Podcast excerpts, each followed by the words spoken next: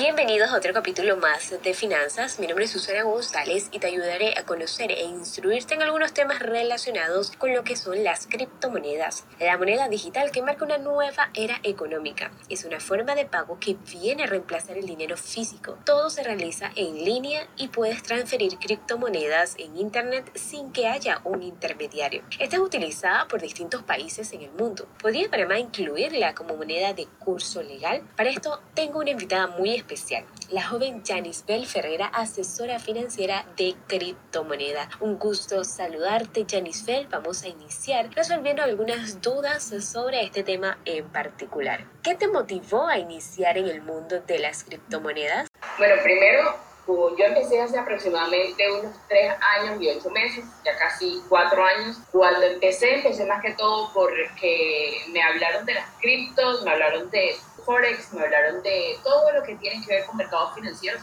Ya desde dos años, de dos años hacia acá, lo que más me ha interesado fue específicamente las criptomonedas. Entonces empecé porque vi todo lo que se podía lograr con esto, vi que, o sea, que era una posibilidad gigante Claro que sí, Janifel, oportunidades que no regresan, aunque es un tema que para muchos es desconocido. ¿Crees tú que Panamá está preparado para utilizar criptomonedas? Yo estoy involucrada en todo lo que es educación, de instruyendo a la gente de forma gratuita y también la gente que nosotros tenemos cursos. Entonces, la gente que dice, hey, quiero también hacerlo de forma paga y quiere profesionalizarse, ok, perfecto. Y yo considero que todavía a la gente le falta aprender. O sea, hay un público que es minoría, que ya está preparado pero todavía hay un público que es la mayoría que le falta muchísimo por aprender. Es evidente que las personas no conozcan del tema ya que es algo bastante nuevo, no hay educación sobre el mismo, esperemos que más personas como tú se sumen a la educación de estas criptomonedas y que se tengan pues más opciones de pagos en el mercado.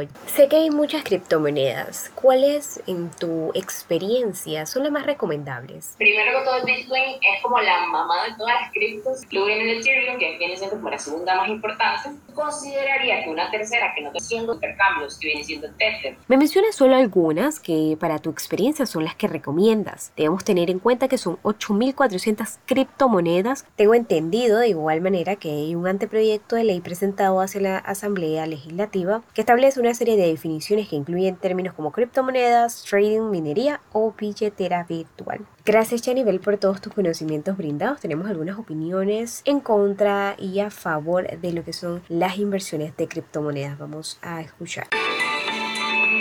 Soy Eugenio González y hoy vamos a hablar sobre las criptomonedas. ¿Invertirías en las criptomonedas? No invertiría en las criptomonedas porque es algo que se desconoce y es algo actualmente nuevo. Creo firmemente en el, el dólar físico y creo que no lo utilizaría en resumen, la verdad me ha ido muy bien con las criptomonedas. Todo gracias a las ganancias que he generado. Hasta he dejado de trabajar. Ahora escuchemos al corresponsal Cristian Ruiz. ¿Qué tal? Mi nombre es Cristian Ruiz. Creo que en este momento no, debido a que yo en lo personal es un producto que no conozco al 100% y sí me gustaría, digamos, saber un poco más. Antes de concluir con lo que es el podcast, nos gustaría eh, hacer una breve conclusión, ya que el uso de las criptomonedas es una realidad que viene tomando mayor fuerza en Panamá por ser una de las novedades en el mundo de las finanzas. Más del 60% de la población en Latinoamérica no tiene cuentas bancarias ni tarjetas de crédito. Y es ahí donde las criptomonedas juegan un papel fundamental. Se despide Susana González.